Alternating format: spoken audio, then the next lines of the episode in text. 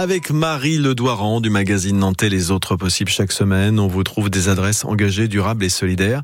Ce dimanche est un peu particulier, Marie, puisque c'est la dernière chronique de la saison et vous avez décidé de nous faire un cadeau. Et oui, c'est une adresse qui n'est pas dans le guide Nantes durable et solidaire, parce qu'avec l'équipe des autres possibles, on continue à guetter les bons plans. Cette adresse, c'est le restaurant Fer sur l'île de Nantes. Il a ouvert en mai dernier, il fait partie de tous ces nouveaux projets qui sont nés après la parution du guide. Alors Fer, c'est un restaurant associatif interculturel, fondé par deux amis, Alice et Emmanuel, qui ont pour objectif l'intégration de personnes exilées.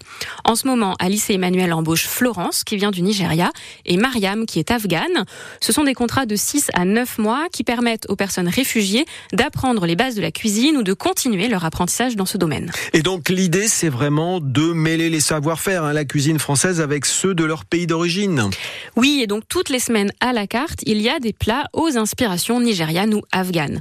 Je suis allée y manger cette semaine parce que je ne voulais pas vous raconter de bêtises dans cette chronique et puis parce que j'aime bien manger.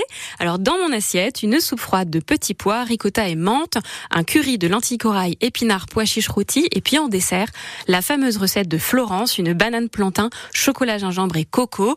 Côté prix, le plat est à 12,50 euros. Alors faire, c'est au 105 boulevard de la Prairie au Duc à Nantes. Il faut adhérer à prix libre la première fois qu'on y va.